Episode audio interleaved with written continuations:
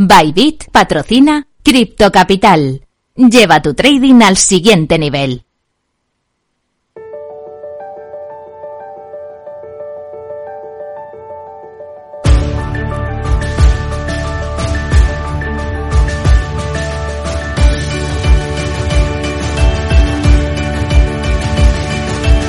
En Capital Radio, Cripto Capital, con Sergio Fernández.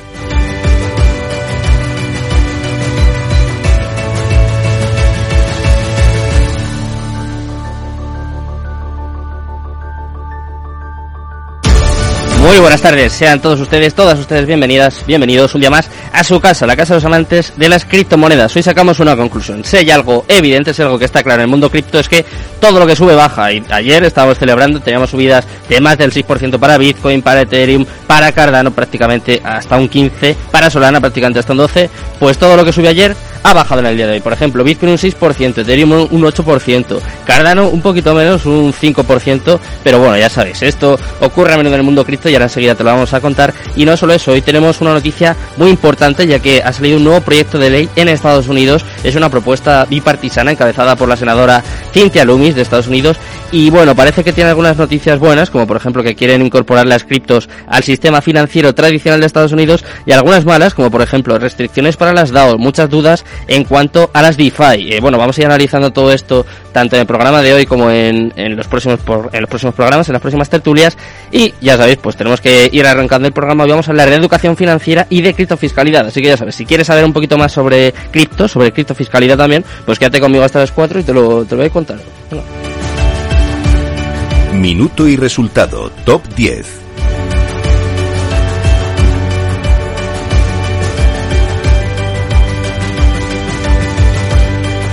Empezamos, como todos los días, echando un vistazo al mercado cripto en estos momentos. Ya te lo contaba, ¿eh? las subidas que tuvimos en el día de ayer, las ganancias que tuvimos en el día de ayer, pues prácticamente se han revertido en su totalidad. Y por ejemplo, empezamos por Bitcoin en primer lugar, que en las últimas 24 horas se deja un 5,68%. Ayer llegó a los 31.000 a los 31.000 dólares, pues ya está por debajo de los 30.000, en concreto en 29.588. En segundo lugar tenemos a Ethereum, ayer subía prácticamente un 7%, pues hoy se deja un 7,82% y está en 1.758 dólares. Esta sí que no se ha movido tanto, ya lo sabéis, las stablecoins. En tercer lugar, por ejemplo, Tether, mira, totalmente plana, en 0,99 centavos.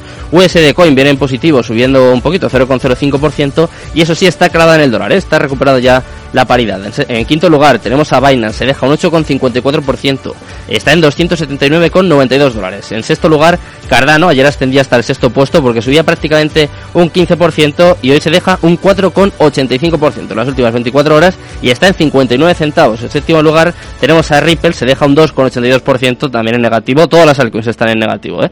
Eh, está ahora mismo en 0,39 centavos. En octavo lugar, Binance USD, la que más sube, eh, la que viene con más fuerza en el día de hoy. O sea, para que te hagas una idea, sube un 0,20% y eso sí, también está clavada en el dólar. También ha recuperado la paridad. En noveno lugar, Solana se desploma hoy, 11,68% bajo hasta los 38,52 centavos. Y en décimo lugar tenemos a Dogecoin también en negativo, tampoco viene fuerte en el día de hoy. Está dejándose un 4,20% y está en 7 centavos. Así está el mercado cripto en estos momentos. Vamos a empezar a hablar un poquito de criptofiscalidad, de educación financiera. Y vamos con el medio del programa, vamos con la entrevista del día. Baba, el primer criptofondo regulado, les presenta los mejores proyectos en BitBCN Launchpad y les ofrece este espacio. Bueno, pues vamos a empezar con nuestra sección de educación financiera un poquito más tarde. Hablaremos también de criptofiscalidad. Por cierto, que ya nos han llegado algunas dudas, pues nos podéis ir escribiendo al 687-050600 e intentaremos resolverlas después con los amigos de Touchdown. Pero vamos a empezar nuestra sección de educación financiera, ya lo sabéis, todos los martes eh, tenemos a los amigos de Velobaba y de BitBCN. Hoy, por ejemplo, tenemos a Adrián Sánchez, analista de Velobaba, y también tenemos a Albert Salvani, consultor estratégico de la misma. Así que eh, vamos a ir hablando un poquito con ellos. ¿Qué tal? Muy buenas tardes, Albert, Adrián, un placer. Buenas tardes, gracias por la invitación. Hola, buenas tardes. Muy buenas tardes. Eh, bueno, vamos a hablar un poquito del mercado cripto, lo comentaba al principio, ¿no? Ayer parecía que había gente que, pues que ya eh, tiraba un poco las campanas al aire, ¿no? Decía, venga, que ya, que ya hemos salido de esta. Parece que no. Hoy, todo lo que subimos ayer, parece que hoy lo hemos perdido.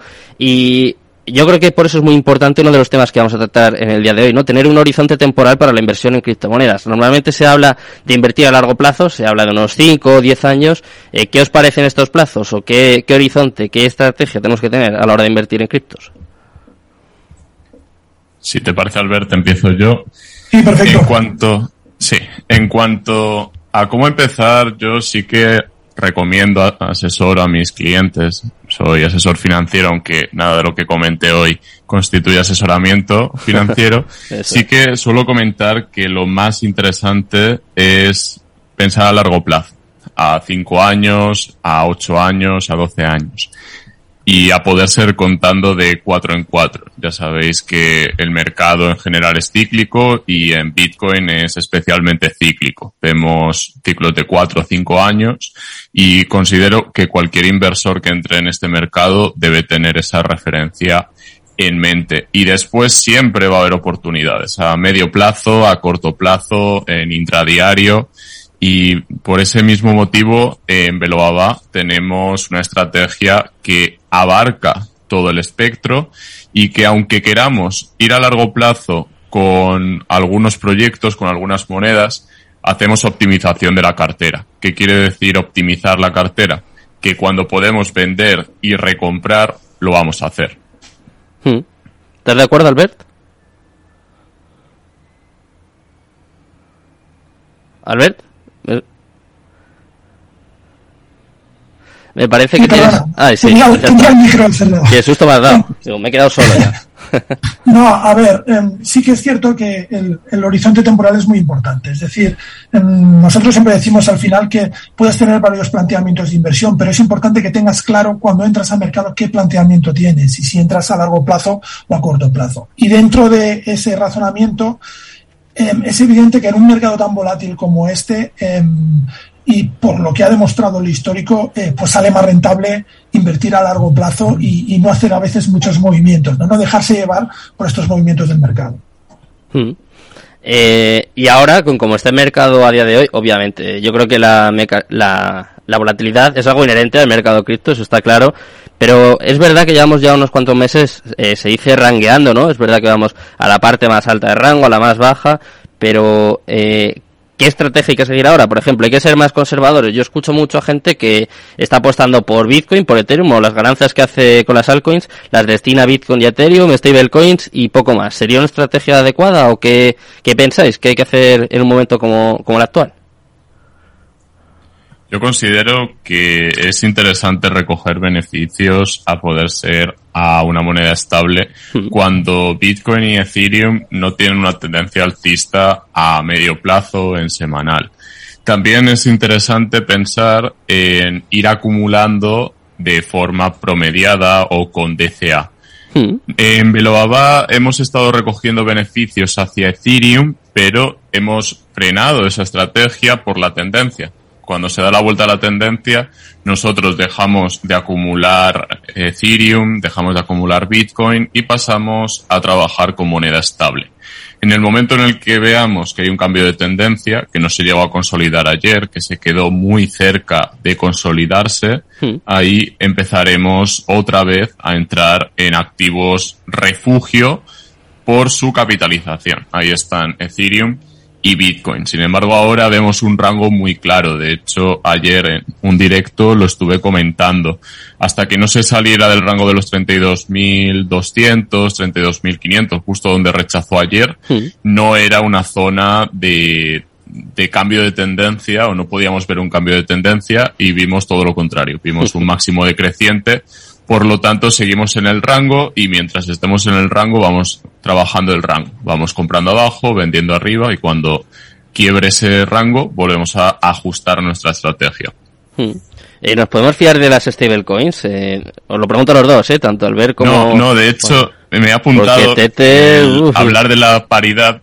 Concretamente a nosotros nos pilló entre Abu Dhabi y Dubai, a mí me pilló entre Abu Dhabi y Dubai con la pérdida de la paridad de USDT, de hmm. Tether, precisamente, que cayó hasta los 0.95 y hmm. que nos, nos llevó a la duda de qué hacer, de qué decisión tomar y efectivamente empezamos a diversificar en cuanto se acercó a la paridad, Hmm. que no la ha recuperado de forma consistente. De hecho, cuando llega al dólar siempre viene un rechazo o viene algo de rechazo Hmm. y sí que hay mucha investigación y hay mucha duda en torno a Tether. Concretamente ha perdido bastante capitalización y también ha perdido la paridad. Hemos Mm. tenido muchas horas en las cuales no hemos visto una paridad y sí la hemos visto en USDC o USDC Mm. y por lo tanto veo que el mercado está valorando un riesgo en Tether, cosa que no está haciendo con USDC o con BUSD. Totalmente. Mucho del capital que había en Tether se ha pasado a estas de esos stablecoins que parecen un poco más fiables o por lo menos eh, no que no ocultan tantas cosas, ¿no? Porque todavía no sabemos eh, dónde está el respaldo de Tether. Ojalá algún día se demuestre. Más que nada por el bien del mercado cripto, ¿eh? Porque eso sí que sería una hecatombe. ¿eh? Si tumbaran Tether, si tumbaran USDT, yo creo que ya eh, no se salva. Ahí no la rescatarían, ¿eh? Ahí ¿Sí? muy probablemente habría un rescate porque ya lo hemos visto que el propio Tether iba rescatando los dólares Mm. que estaban fuera de la paridad. El día que sucedió el episodio que comentaba antes, Sí. tuvimos ese, ese rescate casi rutinario, perdón, casi Sí. rutinario porque tuvimos un dólar por cada USDT Mm. siempre y cuando se canjeara a través de su ventanilla, no a través de un exchange. El pánico vino de los exchanges. Bueno, pues esperemos, esperemos que, que así sea por el bien del mercado cripto. Y al ver qué oportunidades tenemos ahora para el inversor retail, o sea, para el inversor retail, para el inversor minorista, ¿hay oportunidades incluso en un momento como, como el que estamos viviendo ahora?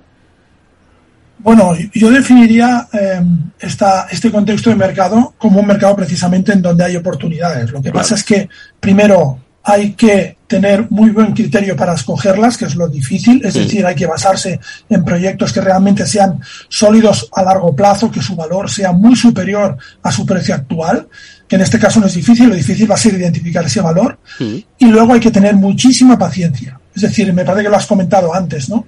Quizás no es momento de entrar con determinados tamaños de posición y hay que hacer entradas parciales para intentar asegurar un poco el movimiento. El movimiento que hemos visto estos dos o tres últimos días, para mí ha sido un movimiento distinto a los anteriores. Es decir, yo veía un movimiento bien construido desde el punto de vista que podíamos ver una rotura de los niveles de, resistencia de este canal y ver cómo reiniciamos una tendencia alcista. Pero que nadie olvide la situación actual, ¿no? Que es primero hay una situación de incertidumbre y a mí ya me perdonaréis, ¿no? Pero es una casualidad, supongo, que justo ahora se haga público que la SEC va a investigar a Binance por un tema con BNB de hace cinco años. Sí, sí, es Em, casualidad siempre. Seguimos un poco- Por supuesto. que la gente tiene que tener un poco de conciencia dónde estamos, ¿no? Y que realmente, pues bueno, hay muchos intereses por medio y que quizás, pues eh, ahora mismo eh, hay una lucha muy importante entre poderes para ver exactamente qué dirección toma este mercado, ¿no? Y eso también hay que tenerlo en cuenta, porque tanto en las zonas superiores o inferiores del canal está entrando y saliendo mucho dinero. Hmm. Igual que se acumulan las buenas noticias cuando el mercado está creciendo, ¿no? Por ejemplo, cuando estábamos en 60.000, 50.000, todo eran buenas noticias, pues ahora parece que todas las malas están guardadas en un cajón y las van sacando ahora eh, poquito a poco. Y ya que estamos hablando de noticias, de actualidad, de novedades, eh, quiero saber qué novedades tenéis vosotros en Velobaba. Me parece que tenéis algún proyecto, ¿no? Alguna ICO que estáis lanzando. Bueno, sí. No paráis. eh, vamos a lanzar eh, nuestra, nuestra ICO, lo teníamos planeado así, la verdad Mm. que, hemos querido digamos, cambiar de, de planes.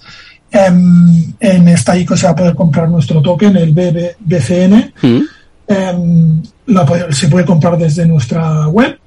Y hay un, dos datos importantes, ¿no? El primero es que la ICO va a finalizar el 30 de junio y a- a- Mm. cuando lleguemos a ese día, los tokens que no se hayan vendido, pues se quemarán, ¿vale? Para intentar, pues, eh, tener una estrategia, digamos, al alza del, del precio del, de- del token. Y ya en la segunda fase de preventa, evidentemente, el token em, pues estará a un, a un precio a un precio superior. La fecha 30 de junio tampoco, tampoco es una fecha escogida al azar, Mm. porque estamos con diversos frentes abiertos eh, habrá noticias muy importantes próximamente sobre el proyecto, sobre Velobaba y sobre BitBCN. Mm. Y seguramente, pues, los que hayan adquirido este token justo antes en esta primera fase, pues tendrán una posición muy, muy ventajosa y muy interesante. Mm, bueno, pues eh, ya me has dejado con los dientes largos, Albert, ¿eh? así que espero que, volváis pronto y que me lo contéis y sobre todo que los oyentes vayan investigando y sacando sus conclusiones y posicionándose, ¿no? Como tú decías que, que siempre es importante. Nosotros ahora vamos a hablar un poquito de fiscalidad cripto, así que yo creo que vosotros ya controláis, ¿eh? pero si queréis saber un poquito más, pues quedaos conmigo que quedan unos, unos minutillos de programa. Eso sí, eh, como siempre, un placer, muchas gracias por haber estado conmigo el día de hoy, os espero la semana que viene, ¿eh? quiero aprender más con vosotros, como siempre. Un placer. Hasta la próxima semana. Un placer. Muchas gracias, Adrián, por pasarte. Buenas tardes. Este espacio ha sido ofrecido por BitBCN Launchpad y Velobaba, el primer criptofondo regulado.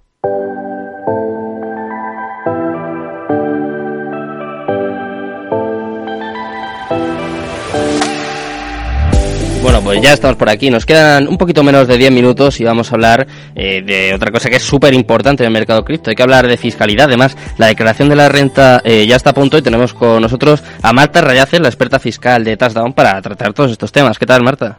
Muy buenas tardes. Hola, Sergio. Buenas tardes. ¿Cómo estáis? Muy bien, muy bien, un placer teneros por aquí como siempre. Eh, si te parece, vamos a empezar por lo más importante, ya sabes tú que lo más importante siempre son, en nuestro, en vuestro caso los clientes, pues en el nuestro obviamente son los oyentes, y tengo por aquí un mensaje que te vamos a atracar directamente, ¿vale? Eh, a ver, te lo cuento. Dice, tengo una duda de criptofiscalidad, ¿eh? Muy bien, animo a los oyentes siempre ¿eh? que nos vayan dejando mensajes, una vez al mes tenemos a, a los amigos, a las amigas de Touchdown, y nos pueden dejar mensajes al 687 05 0600, venga, que, que lo digo bien al final, y a ver, por ejemplo aquí un oyente dice, hice una inversión hace cuatro años y perdí dinero. ¿Podría incluirlo ahora en la declaración de la renta y recuperarlo? Muy buena esta pregunta, ¿eh? Muy interesante. Eh, yo creo que aquí hay varios conceptos que podemos comentar. Eh, lo primero es, eh, cuando dice que pierde dinero, tenemos que tener en cuenta que para incluirlo en la declaración no pueden ser pérdidas latentes, es decir, tienen que ser tanto ganancias como pérdidas reales. Mm. Que esto nos lo preguntan muchos usuarios, sobre todo ahora con la caída que ha habido en el, en el mercado que nos dicen, oye, pero ahora con todo lo que está cayendo el año que viene seguro que no me sale a pagar. Bueno, pues de momento estás teniendo una pérdida latente, pero hasta que no vendas realmente ah, no, no la has obtenido. Entonces, esto sería lo primero que habría que, aclarar con el usuario. Y luego las pérdidas eh, las tenemos que incluir en el año donde hayan tenido lugar. Es decir, que si tuvo lugar esta pérdida en el 2017, hay que modificar la declaración de ese año, incluirla en ese año para eh, poder compensarla, por ejemplo, ahora, si es que podemos. ¿Mm? O sea, se podría meter en esta declaración, pero usando la de 2017, como... Eso es, primero tenemos que corregir la de 2017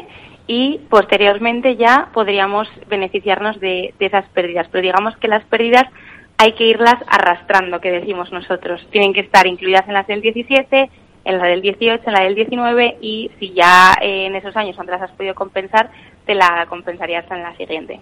¿Hay un límite? O quiero decir, eh, pérdidas de hace 10 años, eh, ¿nos olvidamos ya? O... Eso es, hay un límite de 4 años.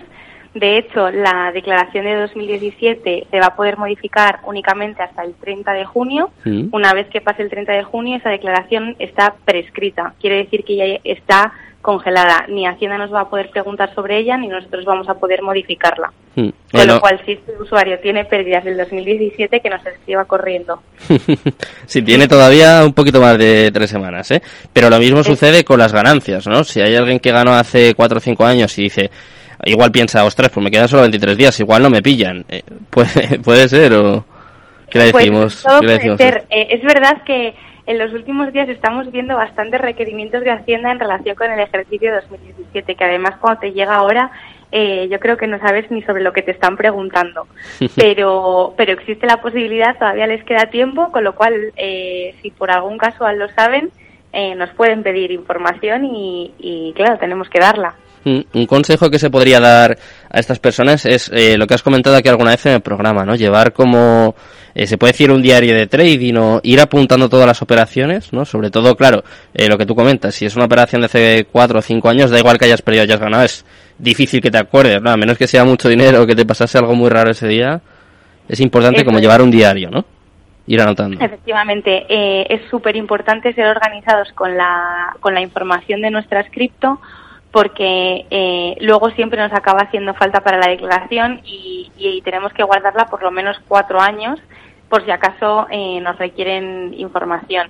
Y es verdad que hacerlo a toro pasado es muy difícil, pero si vamos siendo ordenados a medida que vamos operando, pues es un trabajo que nos facilitamos muchísimo de cara al día de mañana. Y en el caso de los NFTs, por ejemplo, porque eh, será más difícil, ¿no? Ir acumulando, ir ordenando esa información, o, es igual, porque claro, en las criptos hay algunos exchanges que más o menos te facilitan las operaciones, pero con los NFTs ocurre lo mismo, es, es factible llevar una cuenta.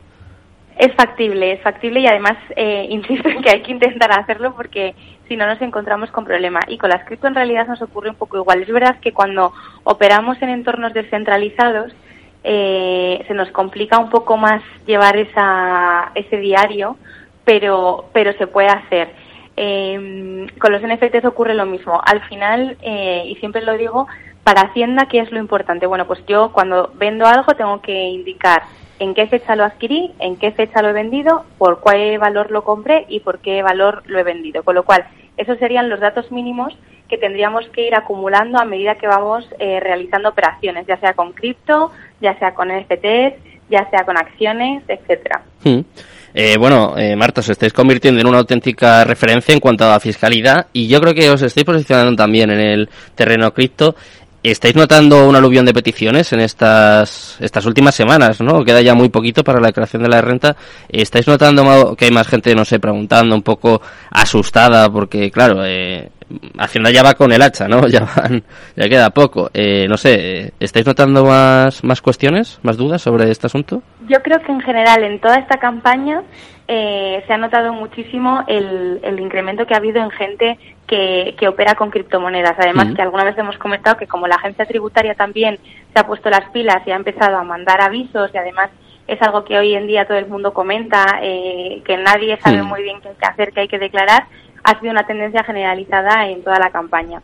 Lo que se empieza a notar ahora en este, en este último mes es que el tiempo corre en nuestra contra, que quedan 23 días y, claro, vienen esas prisas y esos nervios por presentar la, la declaración a tiempo. Es verdad que eh, yo creo que gran parte de nuestros usuarios eh, operan con, con cripto eh, y nada, eh, a darlo todo en esta recta final para conseguir eh, presentar la declaración en plazo, que es importante para todos. Mm, pero es muy fácil, ¿no? Si hay algún oyente que, que no sepa lo que hay que hacer, pues es muy fácil. Le buscas Touchdown, ¿no? Contactas con ellos, eh, con Marta, con Esther, con todo el equipo y ya está, es súper fácil, ¿no? Vosotros además eh, lo hacéis en 10 minutos, ¿no? Es súper fácil. Para vosotros, claro, ¿eh? Si me pongo yo a hacerlo, cuidado.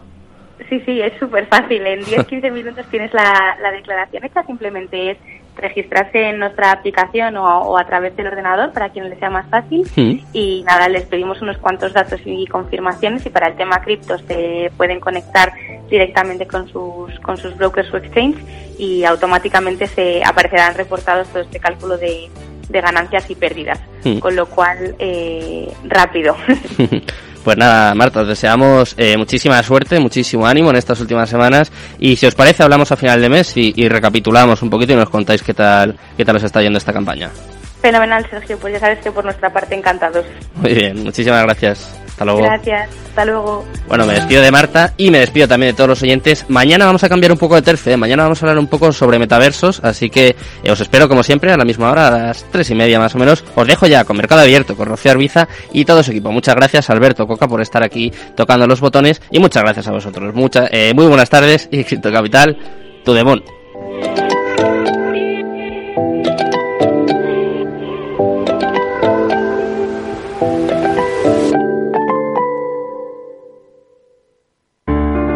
En Correos sabemos que las pequeñas empresas y autónomos sois la fuerza de este país.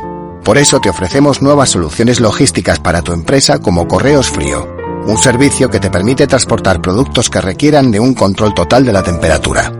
Porque en Correos sumamos nuestra fuerza logística a la fuerza de todo un país. Capital Radio Madrid 103.2. Nueva frecuencia, nuevo sonido.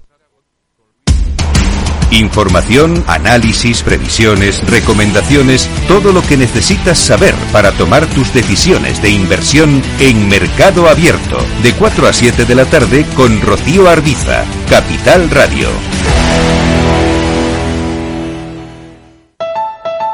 Escucha cada jueves a partir de las 10 y 5 de la noche en Líderes Globales las entrevistas que Raúl Castro nos trae desde Florida. Personas inspiradoras de habla hispana que han destacado en sus actividades más allá de nuestras fronteras y que nos dejan sus enseñanzas y aprendizajes desde el punto de vista más personal. Líderes Globales con Raúl Castro en Capital Radio.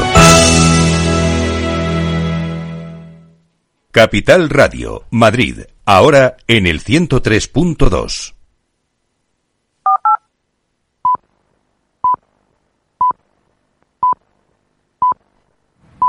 Son las